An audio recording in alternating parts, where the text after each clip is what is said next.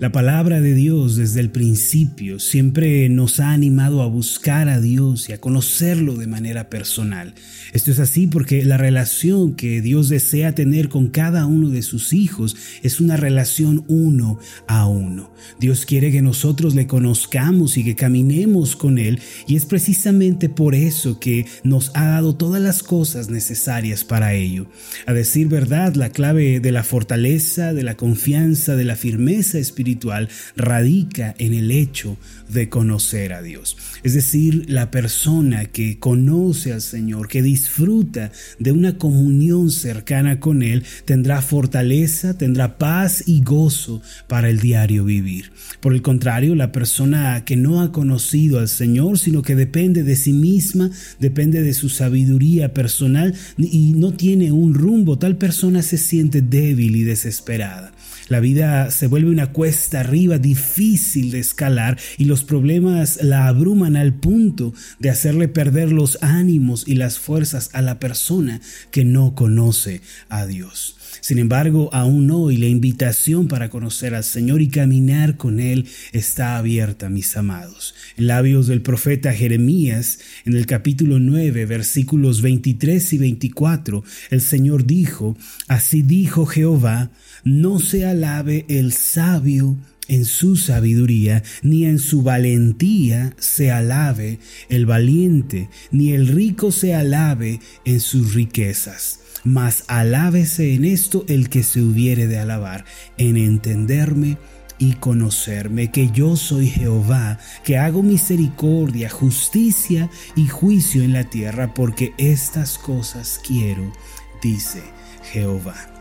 Este pasaje, mis amados, nos enseña que lo más importante en la vida no es jactarnos de la sabiduría o del poder o de las riquezas. En realidad lo que hace interesante la vida, lo que de verdad trae gozo y nos guía en el camino de la paz es conocer al Señor. Además, aquí se nos enseña que parte del carácter de Dios eh, es su justicia y su rectitud. Se nos dice que el Señor hace misericordia, que Él es un Dios justo que ejecuta la justicia. Mis amados, conocer a Dios es lo que cambia la vida y si el hombre quiere ser verdaderamente feliz, entonces tiene que disponer su corazón y descubrir al Señor en su palabra. Lo cierto es que no podemos conocer a Dios a través de alguno de los sentidos del hombre. Para conocer al Señor tenemos que aprender de Él mediante su palabra. Un estudio cuidadoso de la Biblia nos muestra que Dios y su palabra son uno mismo. Por eso Juan capítulo 1 versículo 1 en la nueva traducción viviente dice así, en el principio la palabra ya existía, la palabra estaba con Dios y la palabra era Dios. Es decir, Dios se reveló a sí mismo, se dio a conocer mediante la palabra que dio a los hombres que Él mismo escogió a ese compendio de libros y profecías por medio de las cuales Dios se ha revelado. Hoy en día lo conocemos como la Biblia. Así que toda persona que quiera conocer a Dios debe acercarse a la palabra y debe leer con cuidado y reverencia su contenido. Entonces, ¿cómo es el Dios que la Biblia nos presenta? ¿Cuál es su carácter? ¿Cuáles son sus obras, sus promesas, sus pensamientos? Esto, mis amados, es precisamente el tema que yo quiero abordar junto a ustedes durante esta semana. Si el Señor nos presta la vida, vamos a meditar y vamos a reflexionar en el tema conociendo a Dios. Y como ya hemos dicho, esto es solo posible mediante su palabra. Lo primero que quiero que meditemos es acerca del carácter perdonador de Dios. Ciertamente Él es un Dios que perdona la maldad y por su gran misericordia nos invita a ser libres del pecado. En el Salmo 103, versículo 3 está escrito lo siguiente, Él es quien perdona todas tus iniquidades, el que sana todas tus dolencias. Asimismo, en Isaías capítulo 55, versículo 7, que es el pasaje de hoy, encontramos una asombrosa invitación de Dios a arrepentirnos y a dejar el pecado para recibir su misericordia. El pasaje dice esto, deje el impío su camino, y el hombre inicuo sus pensamientos, y vuélvase a Jehová, el cual tendrá de él misericordia, y al Dios nuestro, el cual será amplio en perdonar. No solo eso, en labios del profeta Ezequiel, el Señor habló palabras de compasión y de misericordia y nos invitó a dejar el mal camino para que recibiéramos de Él vida abundante y misericordia. En Ezequiel capítulo 33, en el versículo 11, podemos leer lo siguiente, diles, vivo yo, dice Jehová el Señor, que no quiero la muerte del impío, sino que se vuelva el impío de su camino y que viva. Volveos, volveos de vuestros malos caminos, ¿por qué moriréis, oh casa de Israel? Como podemos ver, el Dios de la Biblia es un Dios que está dispuesto a perdonar el pecado y a tener misericordia de aquellos que se arrepienten. En cierta ocasión, el Señor Jesús salió de Judea rumbo a Galilea y en el trayecto pasó por una ciudad llamada Sicar. Allí, junto a un pozo de agua, encontró a una mujer samaritana. Ella había tenido cinco maridos y ahora se encontraba viviendo con un sexto hombre. De acuerdo con el relato y con las palabras que salían de su boca, esta mujer denotaba estar cansada y sedienta espiritualmente. Cuando reconoció su sed, el Señor le dirigió las siguientes palabras en Juan capítulo 4 versículo 13, cualquiera que bebiere de esta agua, le dice el Señor Jesús, volverá a tener sed, refiriéndose al pozo. Mas el que bebiere del agua que yo le daré, no tendrá sed jamás, sino que el agua que yo le daré será en él una fuente de agua que salte para vida eterna. Esta mujer, cansada y agobiada por la vida, al conocer a Jesús, experimentó el milagro de ser saciada espiritualmente. De inmediato su sed de vida fue desaparecida y las aguas comenzaron a brotar de su corazón. Por eso la mujer dejó su cántaro y corrió hacia la ciudad para dar testimonio de Jesucristo. En este mismo capítulo, en los versículos 28 y 29, podemos leer lo siguiente.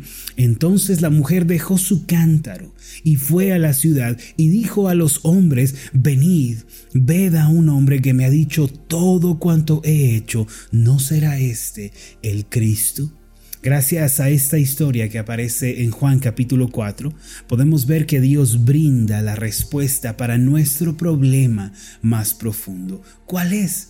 este problema? ¿Cuál es ese impedimento? La Biblia nos enseña que el problema más grave del hombre es el pecado. El problema más grande que enfrentamos los seres humanos no es la pobreza, no es la escasez, no es el crimen organizado, no es la pandemia. El problema más grande que enfrentan los seres humanos es precisamente el pecado. De acuerdo con la palabra, cada hombre ha pecado y está destituido de la gloria de Dios, como lo podemos leer en Romanos capítulo 3, versículo 23. Tenemos todos la misma necesidad espiritual que aquella mujer del pozo de Sicar. Todos estamos sedientos y necesitados delante de Dios y no podemos saciarnos por nuestros propios medios. La sed espiritual no es algo que se sacia, mis amados, con la riqueza, poder, fama, ni tampoco con los placeres, los lujos, las excentricidades. La sed espiritual, amados, de nuestro interior, solo puede ser saciada por Dios y solamente Él puede hacernos libres del terrible y gran problema que enfrentamos, el cual es el pecado. El Señor Jesús conoce bien la sed espiritual que cada hombre tiene, puesto que la sed espiritual no es algo que podamos saciar por nuestros medios. Jesús no condenó a la mujer samaritana por su pecado, en cambio, Él le ofreció esa ayuda y esa agua que podía verdaderamente saciarla. Jesucristo se acercó y le ofreció la solución necesaria para la redención de su alma.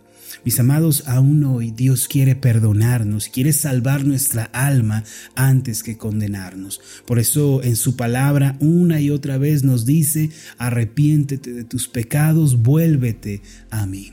En la lectura bíblica de hoy el Señor nos hace un llamado especial por medio del profeta Isaías. En el capítulo 55, versículo 7, Él nos dice, deje el impío su camino y el hombre inicuo sus pensamientos y vuélvase a Jehová, el cual tendrá de él misericordia, y al Dios nuestro, el cual será amplio en perdonar. Aquí el impío es la persona que vive en pecado y el inicuo es aquel que está habituado a la maldad. El pasaje no nos está invitando, amados, a mirar alrededor y buscar quién puede encajar con esta descripción. El pasaje más bien nos señala a nosotros y pone un espejo delante nuestro para que reconozcamos que somos pecadores. Lo peor que podemos hacer al leer pasajes como este es mirar alrededor y comenzar a señalar a otros buscando quién encaja con esta descripción, cuando en realidad nosotros somos los que encajamos con esa descripción. Dios quiere que nos miremos a nosotros mismos y que reconozcamos nuestra propia maldad antes que buscar a otros. Además, este pasaje nos dice, vuélvete a mí. Mis amados, el Dios de la Biblia es un Dios terriblemente santo y justo. Ningún pecador puede estar en su presencia, pues su sola santidad y rectitud destruyen y consumen el pecado. Él va a destruir a todos los pecadores, tal como lo dice el Salmo 7, versos 11 y 12. Dios es juez justo y Dios está airado contra el impío todos los días. Si no se arrepiente, Él afilará su espada. Armado tiene ya su arco y lo ha preparado. Amados, la destrucción de los impíos y de los inicuos solo puede detenerse cuando ellos se convierten y se vuelven a Dios arrepentidos de su maldad. Es triste que el hombre pecador trabaje para la maldad, se deleite en el pecado y al final reciba un salario de muerte cuando podría obtener gratuitamente el don de la vida eterna. Dios tiene que castigar el pecado y destruirá irremediablemente el pecado en el día del juicio. Pero si nos arrepentimos y nos volvemos a Él confiando en Jesucristo, nuestros pecados van a ser perdonados y vamos a ser revestidos de la justicia de Dios. Este mismo pasaje de Isaías 55:7 dice que Dios tendrá de él misericordia, del hombre impío, del inicuo que se arrepiente, y dice que será amplio en perdonar. Dios es infinitamente misericordioso y perdonador, pero solamente con aquellos que se arrepienten y que se vuelven a Él. Ahora, ¿por qué podemos hacer esta afirmación? ¿Por qué decimos que Dios es perdonador? ¿Ha dado Él alguna muestra de misericordia? Mire, sí, Él ha dado abundantes muestras de misericordia y de compasión. Él envió a su Hijo al mundo para que llevara el pecado de la humanidad sobre sus hombros Jesús, el Mesías, marchó a la cruz llevando la maldición y la maldad de los hombres para morir en agonía derramando su sangre. Dios de esta forma puede expiar nuestros pecados si nosotros nos arrepentimos y nos volvemos a Él. ¿Por qué? Porque hay un sustituto en la cruz, alguien que pagó en nuestro lugar.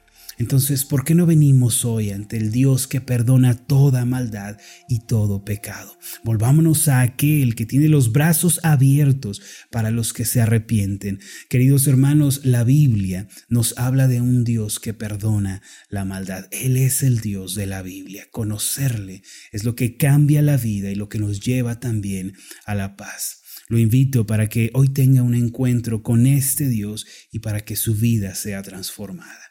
Permítame hacer una oración por usted. Padre Celestial, tú nos invitas a conocerte en tu palabra. Es allí en donde encontramos la revelación de tu persona, de tu carácter, de tus pensamientos y de tus deseos. Señor, hoy hemos encontrado que tú eres un Dios perdonador, un Dios que tiene misericordia, que no quiere la muerte del impío, sino que quiere que se arrepienta. Padre, por eso venimos hoy a ti. Nos reconocemos como pecadores, como gente que ha practicado la maldad pero nos acercamos confiando en Jesucristo, quien limpió y expió nuestros pecados con su sangre.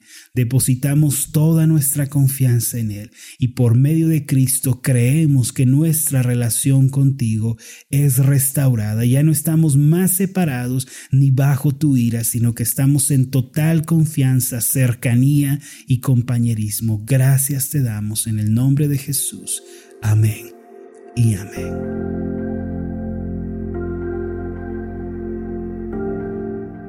Hola, ¿qué tal? Mi nombre es Marlon Corona, soy el pastor de la iglesia Ascender en la ciudad de Zapopan, Jalisco, en México. Le agradezco mucho por haberme seguido con esta meditación. Mi oración siempre es que usted sea prosperado en todas las cosas y goce de una buena salud, así como prospera en su alma. Lo invito a que ore por las meditaciones Ascender y le pregunte a Dios cómo puede usted ser de bendición para este ministerio. Las meditaciones Ascender son impulsadas y apoyadas por nuestros oyentes. Reciba un fuerte abrazo de mi parte. Que Dios le bendiga. Hasta la próxima.